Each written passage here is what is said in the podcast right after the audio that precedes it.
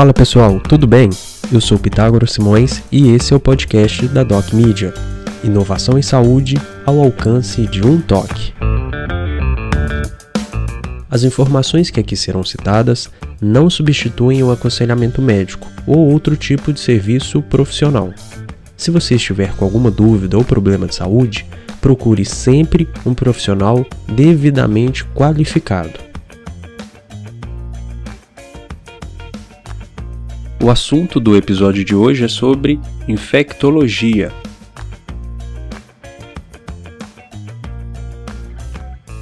Estudo identifica estratégia potencial contra resistência bacteriana.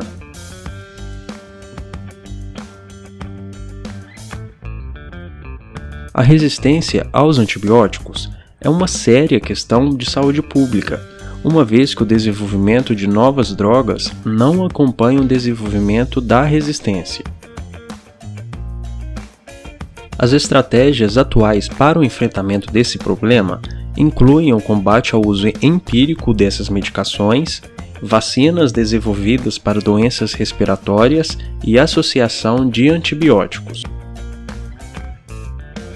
Todas essas estratégias têm valor para o combate da resistência em nível populacional, mas não se aplicam ao tratamento de infecções em um indivíduo particular.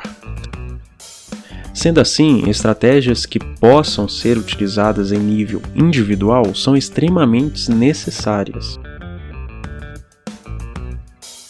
A novidade é que pesquisadores da Universidade da Pensilvânia descobriram um medicamento capaz de reduzir a formação de resistência em um importante patógeno causador de infecções graves.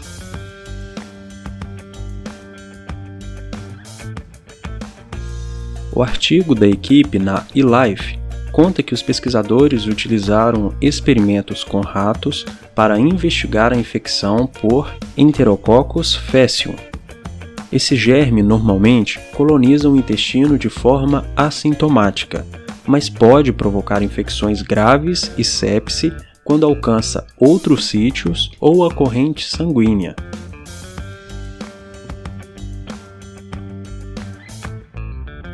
Os pesquisadores inocularam ratos com Enterococcus faecium por via oral e os trataram com diferentes doses de daptomicina oral ou subcutânea por 5 dias, além de um grupo controle com placebo.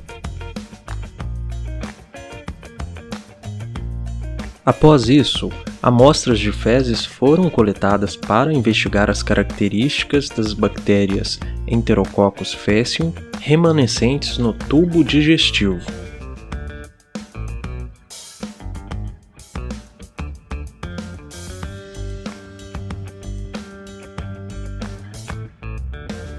Foi visto que as doses maiores de daptomicina eliminaram as bactérias abaixo do nível de detecção.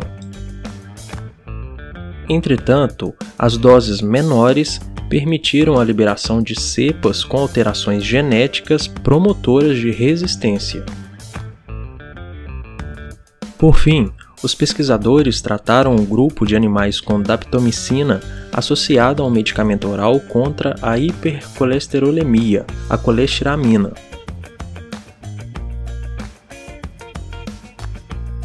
Segundo a equipe, a associação reduziu a disponibilidade intestinal do antibiótico, reduzindo em mais de 80 vezes a eliminação fecal de cepas de bactérias resistente à daptomicina, se mostrando uma estratégia a ser considerada.